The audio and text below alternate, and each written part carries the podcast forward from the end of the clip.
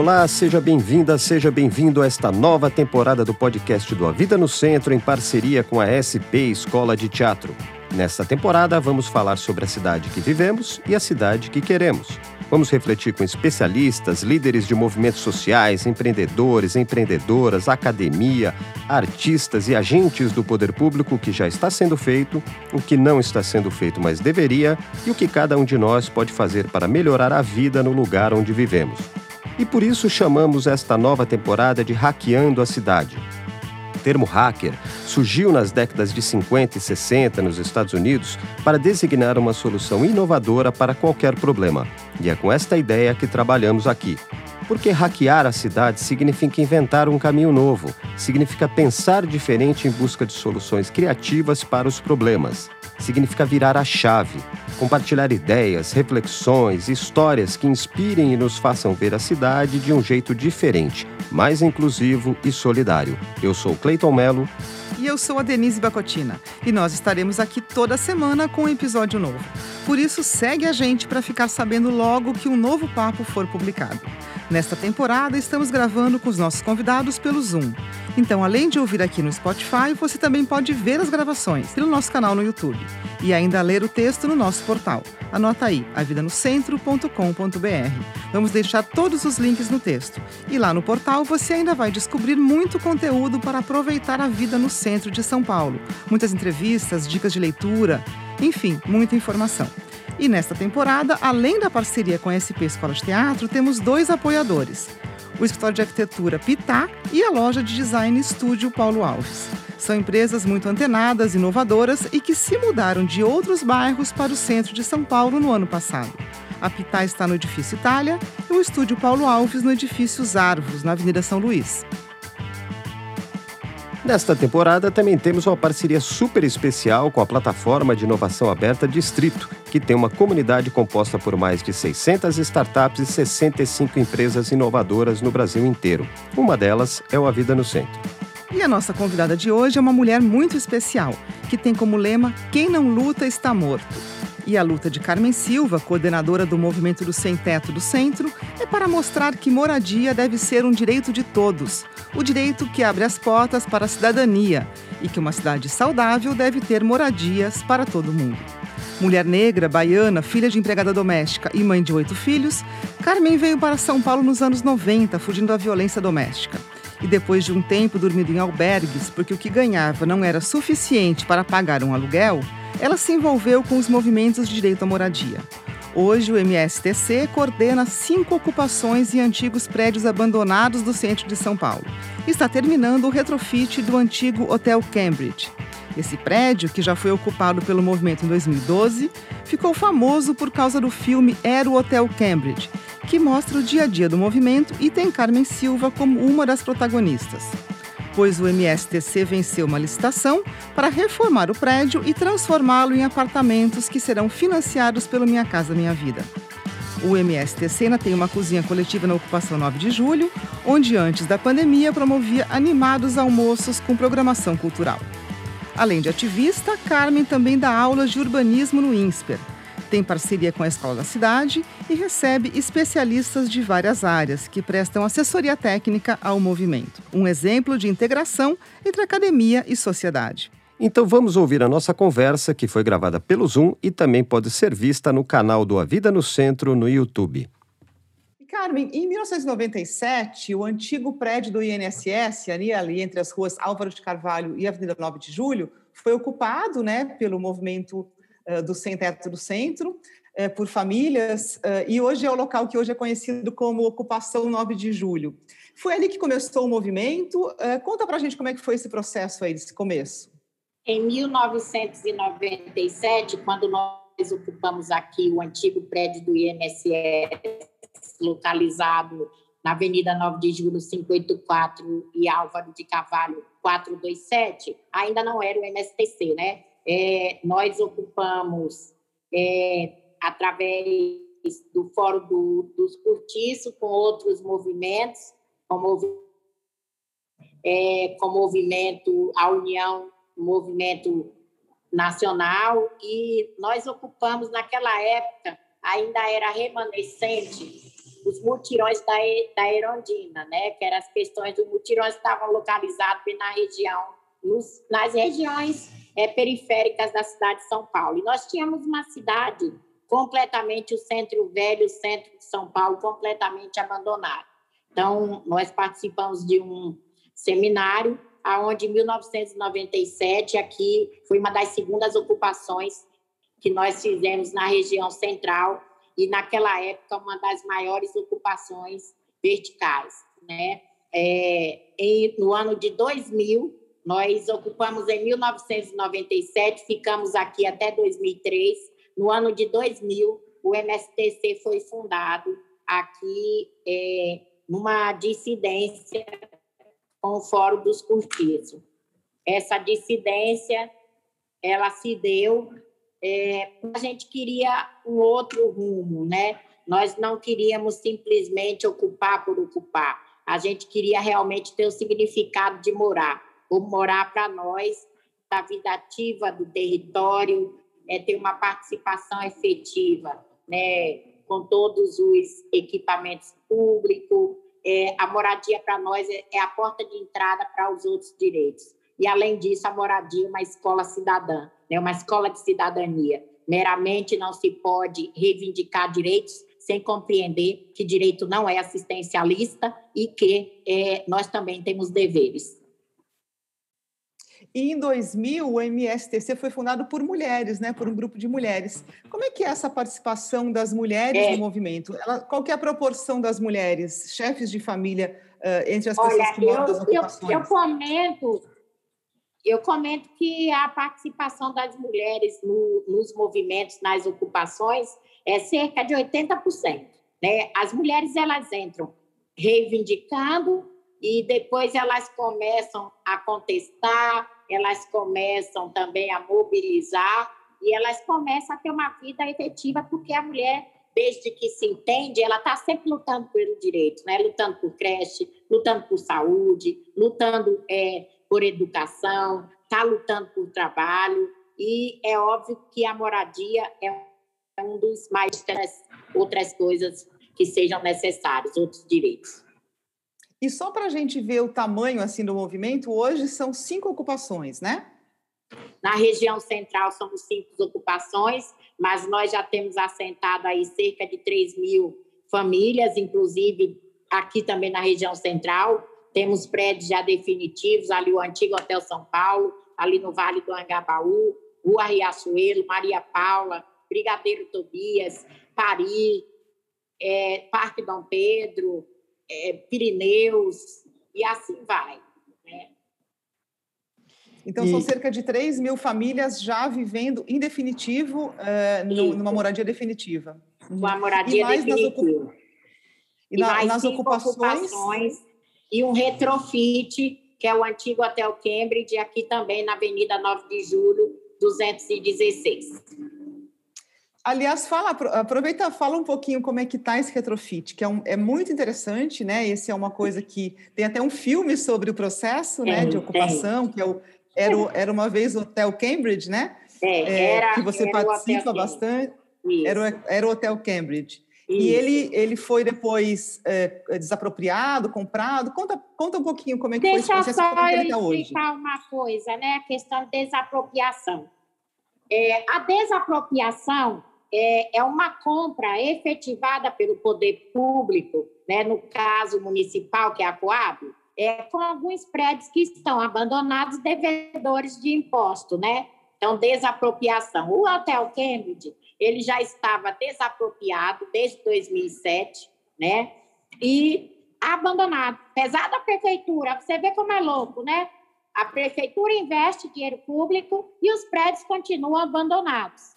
Então, em 2012, nós ocupamos o antigo Hotel Cambridge e nesse 2012 nós ficamos lá por cinco anos e em 2015 houve um edital da prefeitura que é um edital chamado Edital de Chamamento Público para o programa Minha Casa Minha Vida com a Coab, né? E o MSTC foi a entidade que venceu esse edital, teve maior pontuação, indicando a área do antigo Hotel Cambridge. E aí nós entramos no programa Minha Casa Minha Vida Entidade que é o programa onde é um retrofit, aonde a, o MSTC é a entidade organizadora desse retrofit. Então, o MSTC contrata, né, contrata os profissionais da construtora, o MSTC quem faz toda a gestão da obra. Hoje nós estamos com 84,26% de potencial de obra, de conclusão de obra, né, já pronto,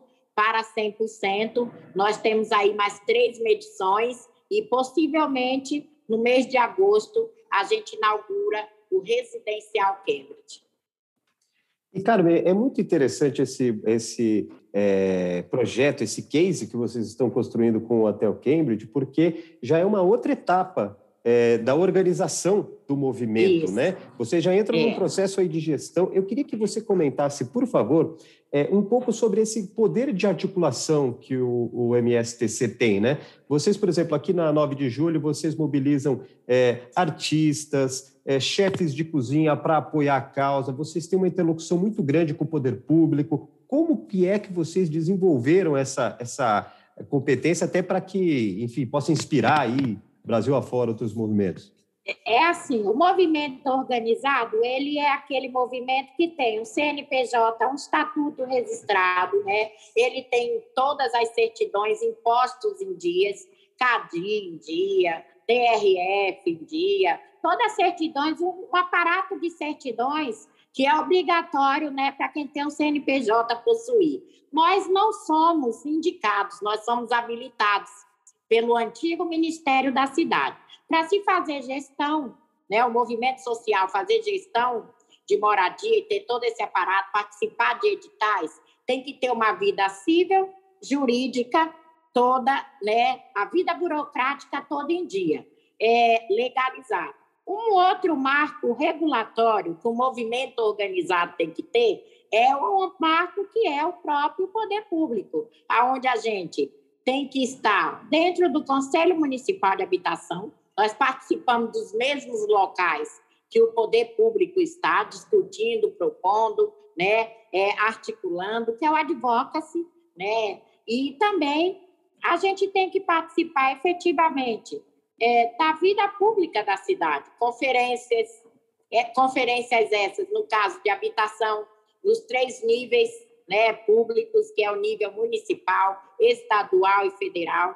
Nós temos que participar também das várias é, audiências públicas na, no PIO, né, nos PIOs, que é o Programa de Intervenção Urbana, no PDE, na discussão do PDE, que é o Plano de Diretor Estratégico. Nós temos que participar do planejamento de habitação para o plano de habitação. Então, onde o poder público está, há uma descentralização e tem que haver a participação popular. E as entidades, assim como as academias, participam juntos. Participamos juntos. Nós temos cadeira dentro do próprio conselho, tanto na, é, municipal e estadual. É necessário você ter também uma habilitação. Não é simplesmente você pegar uma bandeira e dizer, olha, eu tenho aqui uma bandeira, tenho uma sigla, eu sou o movimento. É necessário que você tenha também uma vida civil e pública, civil e jurídica né, em dia, como a participação ativa. E, Carmen, vocês já têm um mapeamento de quantos prédios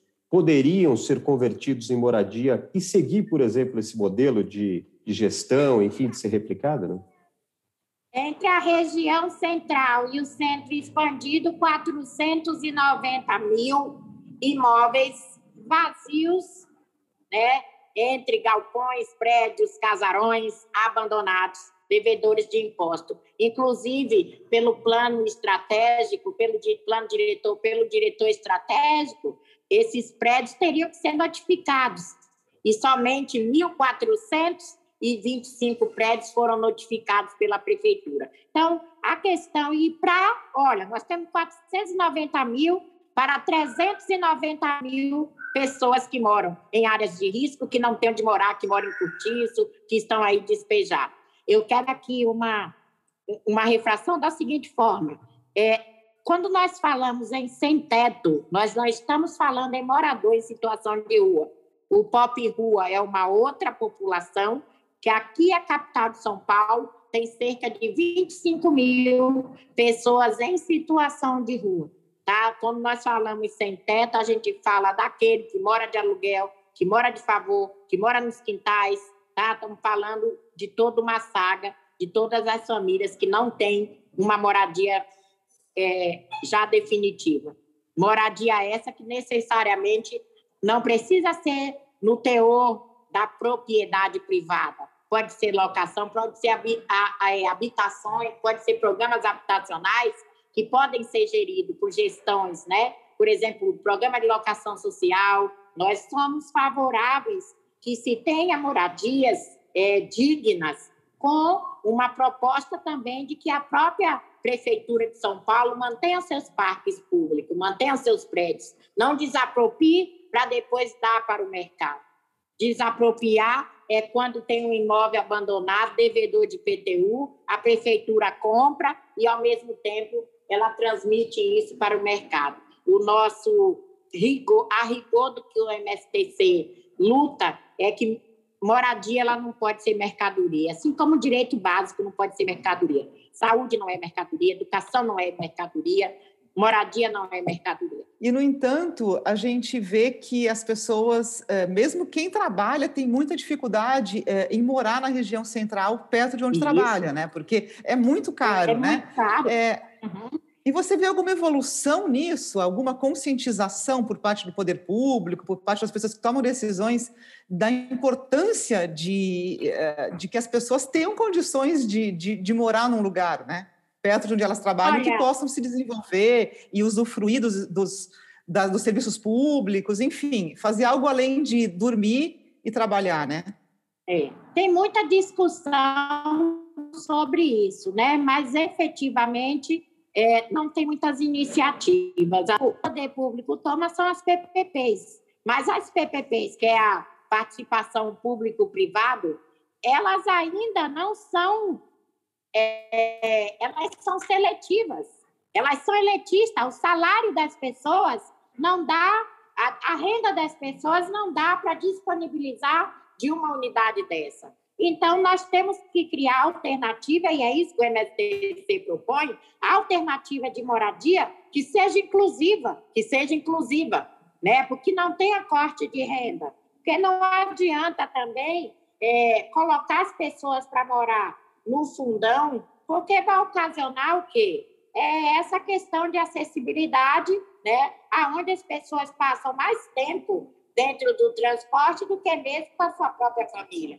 Então, o trabalhador de menor renda, ele tem que morar próximo à escola, ele tem que morar próximo à faculdade, ele tem que ter uma área de lazer, tem que ter um, um, um corpo, né, um parque de lazer, como parques públicos, como teatros, ele tem que ter essa vida ativa, morar próximo ao UBS, ele morar, ter o comércio. Então, a cidade, ela não pode é, ter uma área restrita só para moradia de baixa renda, sem equipamentos públicos. E os equipamentos públicos que existem no, nos centros urbanizados também não pode ser transitório, só usar à medida que eu transito naquele horário, mas eu não tenho pertencimento ao território. Carmen, é, você, você, o movimento teve já conversas, por exemplo, com o novo secretário de habitação do município aqui, o Orlando Faria, para discutir aqui a política de habitação no centro, porque é como você falou, aqui tem muitos imóveis abandonados, muitos imóveis vazios, que poderiam é, abrigar essas pessoas todas e, ao mesmo tempo, dar um novo dinamismo aqui social e facilitar tudo isso. A pessoa vai morar perto do trabalho, perto da escola, perto do serviço público. Como é que está a conversa com a nova gestão? Vocês já mantiveram alguma conversa? Tem alguma coisa já, em caminho? Já sim. Qual é o caminho que o MSTC faz, né? O caminho do MSTC como movimento organizado é sempre é, diferente de partido político ou não, tem que ver a cidade com políticas macro, né? Então, o que nós vemos é que há necessidade da política pública, então nós temos que ter essa abertura, abrir esse diálogo com a Secretaria de Habitação. Nós já tivemos, sim, uma reunião com Orlando Faria, já nos posicionamos, né? Assim como a gente também tem com o secretário do SMU, César, a gente já se posiciona. A gente se posicionou, inclusive o MSTC mandou para a prefeitura já uma proposta, né? uma proposta de uma locação social, onde a gente chama de PPPOP, aonde é somente validar o que a gente já faz, que é gestão, nos prédios que a gente ocupa, a gente faz uma gestão, a gente começa com retrofit e vamos buscando um trabalho em rede para que as pessoas tenham acesso a uma alimentação saudável, para que as pessoas tenham acesso à cultura, à saúde, né, à educação. Isso são os primórdios para que o cidadão possa se viver bem, com qualidade de vida dentro do Estado e ter uma moradia digna, né? Então, a gente apresentou já que é uma proposta, vamos reapresentar essa proposta para o Orlando, mas a gente já teve uma primeira conversa sobre isso, aonde a gente chama de PPPOP, que é uma, é, uma participação público-privada e popular, né? É, aonde a gente entende que tem que haver um equilíbrio para que a gente saia dessas mazelas, né, que a falta dos nossos direitos básicos, a gente tem que haver um equilíbrio entre o poder público, o, os movimentos sociais e o poder privado. Se não houver esse equilíbrio, nós vamos ter cidades é, só, somente nós vamos ter centro, o, o centro de São Paulo vai ser um centro sempre só para uma classe social. Isso não pode ser. Para que o centro de São Paulo, de fato, tenha uma atuação dinâmica e compacta, é necessário ter o comércio, é necessário ter o trabalhador, é necessário ter a classe média. E, e como foi a reação é inicial do secretário a essa proposta que vocês apresentaram?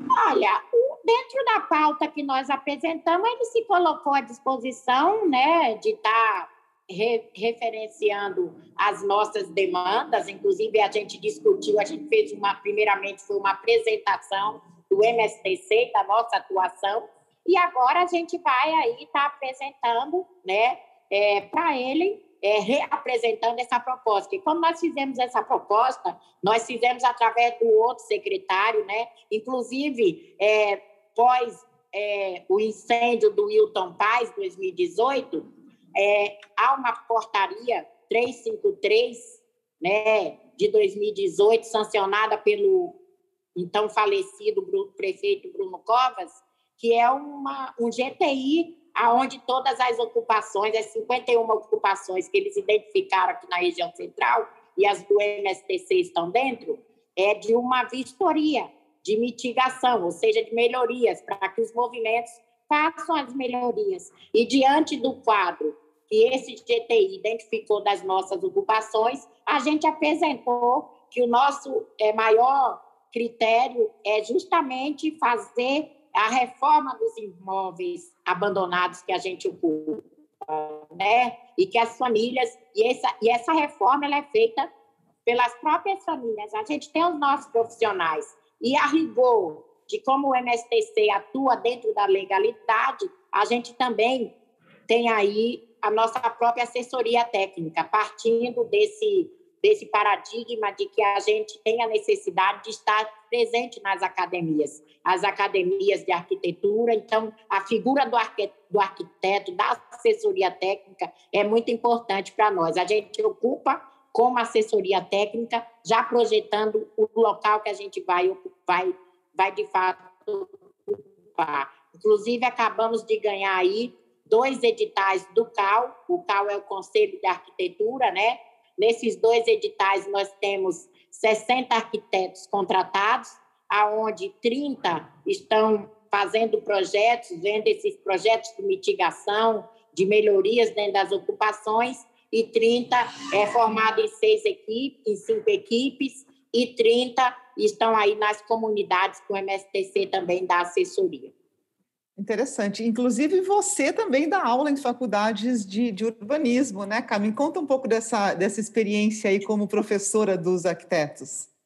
Olha, eu dou aula no ISPE, né? E faço parte do núcleo é, de mulheres e territórios também do ISPE, né? aonde a gente trabalha no, no núcleo de mulheres e territórios. A gente procura estar tá tendo esse entendimento num centro de pesquisa e vivência, é uma troca. tanto na área da pesquisa como na vivência, como que a gente trata as mulheres, né? Principalmente a gente tem um olhar dessa troca, tecnologia de saberes, né? Que é uma troca. Nós temos, e para mim, dar aula é, no INSPE, dar aula na escola da cidade, fazer palestra em várias faculdades, participar de uma Bienal Internacional de Arquitetura, ganhar o prêmio FNA, que é a Federação Nacional de Arquitetura, é, para mim só está mostrando que todos nós somos urbanistas. Né? Todos nós podemos ter um olhar pela cidade. O território onde a gente mora, a gente tem que, de fato, morar. Morar é ocupar, é participar. Né? É ter o entendimento que a gente tem que preservar as calçadas, que a gente tem que preservar os prédios, que a gente tem que ter um olhar voltado para os equipamentos públicos, para os privados. A gente tem que ter essa integração, trabalhar em conjunto com a população.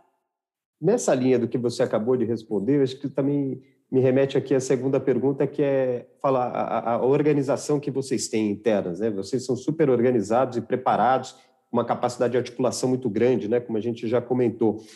Como é que é no dia a dia da ocupação? Por exemplo, no caso da 9 de julho, como é que vocês se organizam internamente? Como é que é um cotidiano de vocês para resultar em projetos como que vocês realizam aí, que tem um impacto tão grande?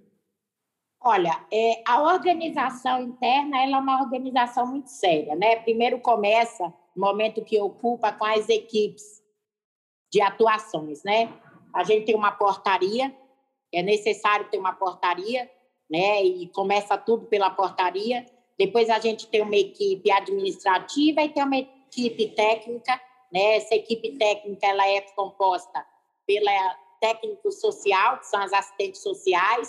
Aí a gente busca na rede os psicólogos, né? Todo esse mareado também da, de, do tratar da psicologia. Nós temos também uma rede de um técnico jurídico e um técnico contábil, né? E o administrativo, que são os coordenadores, o administrativo escritório do MSTC, né, onde trabalha com toda essa documentação para editais, para tudo isso. E dentro das ocupações internamente, é, nós temos um regimento interno, então a gente tem assembleias, tá? tudo é deduzido na Assembleia, seja para dar bronca, seja para dar notícia boa, é tudo em Assembleia, tá? Seja para definir valores, é em Assembleia, tá? E nós temos também, é, cada morador, ele passa por um período onde ele é o mediador do andar que ele mora, né? Nós, além da coordenação interna. Por que é que ele tem que ter essa ação de mediar o local? que é justamente para que ele sinta como que é e dê a devolutiva também para o morador. A gente sempre trabalha com uma questão muito séria que é devolutiva. Nada é feito sem devolutiva. Sou muito dura quanto a isso. É, sou uma pessoa legalista, progressista e legalista, tá? Eu acho que nós temos todo cidadão tem que ser cumpridor de lei, todo cidadão tem que ter ética, né? Embora ninguém pode ser 100%, não considero que as pessoas senão elas não seriam humanas, né? Elas seriam uma máquina, mas a gente tem que melhorar, tem que buscar melhorar, né? A tratativa da organização é sempre estar tá procurando alcançar, né, o melhor das pessoas. Então a gente atua também com a questão da educação, para nós é muito sério, é tanto que a gente tem dentro do reforço escolar a aula de arte, né, oficina de artes, projetos aonde são inseridos tanto crianças, adultos, como projeto da cozinha. Na cozinha Ocupação 9 de Julho, nós hoje estamos com três projetos, inclusive hoje, no SESC Consolação, está sendo lançado um, que é o Maravilhas da Terra, tá? que é onde a gente procura inserir mulheres né? e pessoas para que elas possam, a partir do, da produção natural, elas possam também ali ter geração de renda. Nós temos um projeto de cozinha, que é um jantar de 15 em 15 às quarta-feiras, que é para as refugiadas, onde elas terão têm a oportunidade de disseminar a cultura africana, né, do, do local onde ela veio, a maioria africana, e também ter geração de renda. E a gente tem o projeto é da Cozinha Ocupação 9 de Julho, que como a gente está na pandemia, não podemos promover os almoços, então tem a campanha Lute como quem cuida, onde vem todo domingo o chefe, né, famoso, e esse chefe junto com as pessoas da ocupação, temos 10 pessoas que atuam fixamente na cozinha, também com geração de renda, aonde produz o almoço no delivery e a cada delivery vendido, esse delivery também pro, proporciona duas, dois almoços para a comunidade, sempre uma comunidade, comunidade vulnerável. Né? Mesmo almoço que é do delivery é servido no almoço na comunidade. É muito interessante esse projeto e a gente é, recomenda que todo mundo participe aí. Tem esse Instagram, né, da Cozinha, Cozinha da Ocupação Sim. 9 de Julho, né? E por ali que tudo acontece, então tem ali, dá para fazer os pedidos, tem os links ali. É, e é também muito, a comida é sempre muito boa e tem essa coisa de ajudar também as pessoas, né? Tá, e quem quiser vir ser voluntário, estamos chamando, né? Nós temos também o Instra do MSTC, tá? Tem o Instra da Casa Verbo. É, dentro dessa, é, dessa questão da formação, o MSTC criou também a Casa Verbo, com a configuração de formação, de capacitar lideranças comunitárias, né? Mas aí veio a pandemia, nós criamos o projeto é, Fome Zero, né? Um comitê de Fome Zero aqui na região central, e hoje a gente atende aí a quase 140 comunidades vulneráveis em toda a cidade de São Paulo, além das ocupações da região central, tá? Com doações, entrem no Instra da Casa Verbo, entre no Instra do MSTC e aquele que quiser vir participar do movimento, independente de cor, raça, religião, venham participar. Eu digo que todo aquele que não tem uma moradia, ele é um sem teto, tá? Vamos quebrar esse paradigma de achar que sem teto é o morador em situação de rua. A gente vai colocar os links aí desses Instagrams todos aí para facilitar para o pessoal é, acessar. E, Carmen, é, ao mesmo tempo que tem essa organização tão grande, né, e um trabalho uh, social incrível, de formação cultural, educacional, tudo isso, ainda tem uma criminalização muito grande Sim. do movimento, né? Tanto que você chegou a ser é, processada, seus filhos foram presos, né? Ficaram mais de 100 dias presos. Sim quando teve ali o desabamento do Wilton Paz, que não tem absolutamente nada a ver com o movimento, mas ainda assim, não, enfim, é, a justiça assim, colocou. É. Colocou como você vê isso? Quer dizer, como é que a sociedade ainda não percebeu a importância do movimento por moradia e continua sendo tão criminalizado? Mas é talvez é eu, eu vejo assim, né? Nós estamos incomodando com fórmulas simples, né? Aonde nós pegamos, a gente tem o um entendimento que a desigualdade social ela é fruto da falta da política pública. E o que ocorre é que a política partidária ela está se colocando acima do que é muito mais, do que é maior, que é a política pública. E dizer que, infelizmente, ainda há uma grande desinformação intersecretarial. Vou dizer uma coisa: a Secretaria de Habitação tem seus marcos regulatórios, tem suas resoluções. Eu não sei se todos sabem dessa resolução, dessa portaria 353 de 2018, aonde a prefeitura claramente cria um grupo de trabalho, né, com defesa civil, com bombeiros, com várias secretarias, para dizer aos movimentos: olha, vou fazer uma vistoria na ocupação que vocês estão e essas ocupações têm que fazer melhorias que são a cargos de vocês, porque nós não vamos dar um centavo. E aí, quando a gente faz uma assembleia que tem, porque ninguém entra numa ocupação recebendo dinheiro de ninguém. Todas as melhorias que tem dentro da ocupação é com nossos esforços.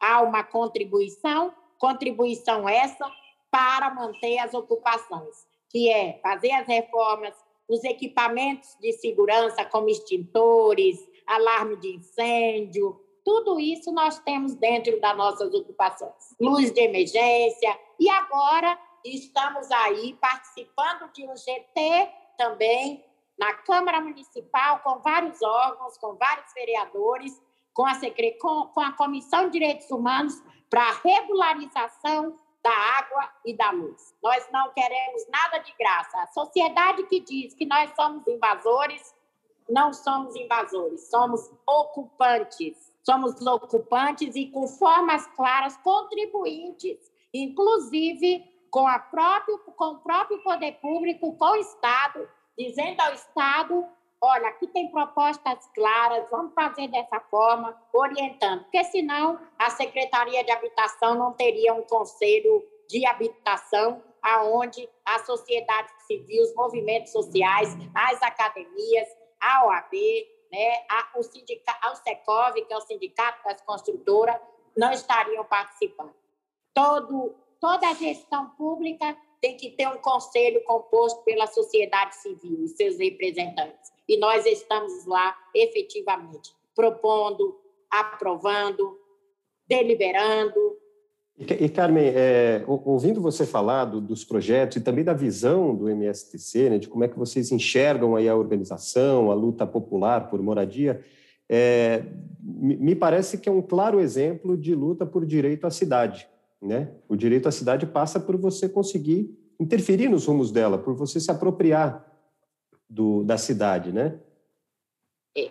Então, eu gostaria de te perguntar, qual é a sua visão de direito à cidade? E o que, que você acha que deve ser feito ou continuar a ser feito para que a gente avance, para que esse direito à cidade seja para todo mundo? Olha, o direito à cidade é uma visão do que se diz ser o Brasil uma democracia. A democracia é um Estado coletivo, onde todos possam ter participação. Então, ter direito à cidade é ter a participação de todos. Né? Não dá simplesmente para a gente dizer, falar em direito à cidade e ter é, os direitos básicos, como moradia, vou falar da moradia, como uma mercadoria né? Isso é extremamente caro para não ser de acesso. Nós temos que ter políticas públicas de acesso. Não adianta também se criar programas, se aprovar planos municipais de habitações ou correr atrás de um PDE e não se cumprir nada daquilo que está ali, que é designado por lei. É bom as pessoas entenderem que existe uma Constituição, da Constituição a gente tem o Estatuto da Cidade, do Estatuto da Cidade a gente vem para os planos para o plano diretor de cada estado, a gente vem para os planos municipais, a gente vem para as operações urbanas, e o direito à cidade é aquilo que é inclusivo, que é coletivo, que é para todos. É, é, participar, ter direito à moradia, é ter direito à saúde, é ter direito à acessibilidade. Quando a gente fala de acessibilidade, nós não estamos falando só de transporte, nós estamos falando também é, de ter o acesso, andar a pé até o seu trabalho, é de andar a pé até, até um parque, é de andar a pé, é de andar na cidade, é de conhecer, é de ter o direito de, de sair, ter o direito de andar, o direito de ir e vir, que pertence a todos. A gente tem o direito à cidade como fato de realmente efetivar a democracia. O, país é um, o Brasil é um país democrático e democracia é coletividade. Isso ficou agora muito claro na pandemia, né? Tudo, tudo é coletivo, né? Tudo, nada, nada é individual, né? Todo mundo depende de todo mundo, né? É. E para a gente encerrar, Carmen, é, é, eu queria te perguntar uma, uma última coisa, que você já contou que quando você chegou a São Paulo, nos anos 90, né, vindo da Bahia, você chegou a dormir em albergue, não tinha uma, uma residência, né, passava o dia na rua, dormia em albergue, é, e que foi aprendendo e criando esse senso de pertencimento, né, com o tempo. E aí que você começou a, a, se conscientizar disso, né? Como é que você avalia hoje a cidade de São Paulo, comparando aí nessa evolução aí do tempo que você está morando aqui? Você acha que a cidade está menos hostil hoje para quem chega? Estamos evoluindo ou não? Não, nós só mudamos os refugiados, né? Naquela época, de 70 para cá, nós, é, os brasileiros, éramos, os próprios refugiados no nosso país. Nós temos um problema sério de cultura. Hoje, nós temos o refugiado estrangeiro, né? Então, não é fácil. O acolhimento ainda é a mesma coisa para que era na década de 70 com os nordestinos, né? Com o êxodo que o Brasil tinha, né? e hoje são com, só mudou o público. Primeiro, como é que você recebe pessoas e você não tem um planejamento desse recebimento, certo? Porque se para nós brasileiros é difícil alugar uma casa, imagina para quem chega falando uma língua diferente, que não conhece nada desse estado, não vem com nenhum aparato. O único aparato é um albergue. Esse albergue, você entra à noite, dorme, janta, toma um banho, dorme, levanta de manhã cedo e tem que ficar zanzando, né? Então, o que tem de diferente hoje é que existe muitas entidades que atuam com isso, é, organizações sociais, né? inclusive não privadas, sem fins lucrativos, que atuam com isso e até tem um apoio. Mas o acolhimento em São Paulo, assim como em qualquer outro lugar, para quem chega é difícil. Mas então a sociedade está mais estruturada, a sociedade civil se mobilizou, se estruturou mais. Isso, é isso. A sociedade civil se mobilizou, se mobiliza, e digo até que é os diferentes procurando ser iguais. E é esses Como diferentes que, é que vai salvar o Brasil, porque o Brasil, tá, a pandemia está provando que as mazelas são as mesmas, a pandemia que é nova. E é através de um pacto solidário que o Brasil terá jeito. Maravilha, muito obrigada por, por essa conversa aqui com a gente. Muitos, muitos insights aí para a gente pensar, muitas reflexões. Muito obrigada, Carmen. E a gente também Maravilha. deixa aqui o aviso para quem está nos vendo pelo YouTube ou ouvindo pelo Spotify que, para sempre acompanhar as programações do MSTC, eu acho que um caminho interessante também é entrar no seguir lá no Instagram do MSTC, né? Isso. Seguir o Instagram da Carmen Silva, porque ele tem sempre todas as atualizações e a gente reforça, né, Denise? Aqui o A Vida no Centro acompanha o trabalho do MSTC, é um trabalho sério, bem estruturado, digno e necessário, e a gente também está é, tá sempre divulgando para que mais pessoas apoiem e acompanhem o trabalho de vocês. Então, parabéns inclusive, e obrigado pela Inclusive, somos a entidade gestora do Parque Augusta, tá? E o nome é Parque Augusta, tá? Parque Augusta. E que é uma luta deve... de todos. E abre em agosto, né? Está previsto para agosto, isso, certo? Isso. Maravilha. Nós Muito somos bem. vizinhos aqui do Parque Augusta, vizinhos da ocupação. E, e, realmente é muito bom. E a gente torce para logo a gente poder voltar a ter os almoços de domingo aí na ocupação, Ai, que, que é um espaço já, incrível né? de convivência, né? De Vamos cultura. se vacinar, gente. Use máscara, que é para a gente se abraçar o mais rápido possível. Exatamente. É isso aí. Todo mundo de máscara e vacinado. É muito aí. obrigada, Carmen. Muito obrigado. E essa foi a nossa conversa com a Carmen Silva, uma das fundadoras e líder do movimento do Sem Teto do Centro. E já temos um outro episódio nesta temporada, uma conversa com Alejandro Echeverri, o criador do conceito de urbanismo social, que conta a experiência de transformação urbanística e social em Medellín, na Colômbia.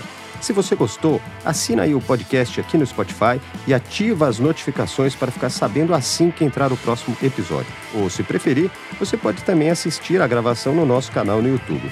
E essa temporada, Hackeando a Cidade, tem o apoio do Estúdio de Design Estúdio Paulo Alves e do Escritório de Arquitetura Pitá, duas empresas que se instalaram recentemente no centro de São Paulo e estão ajudando a criar um novo polo de inovação e criatividade na região e a parceria com a SP Escola de Teatro, com seu estúdio na Praça Roosevelt. Até a próxima!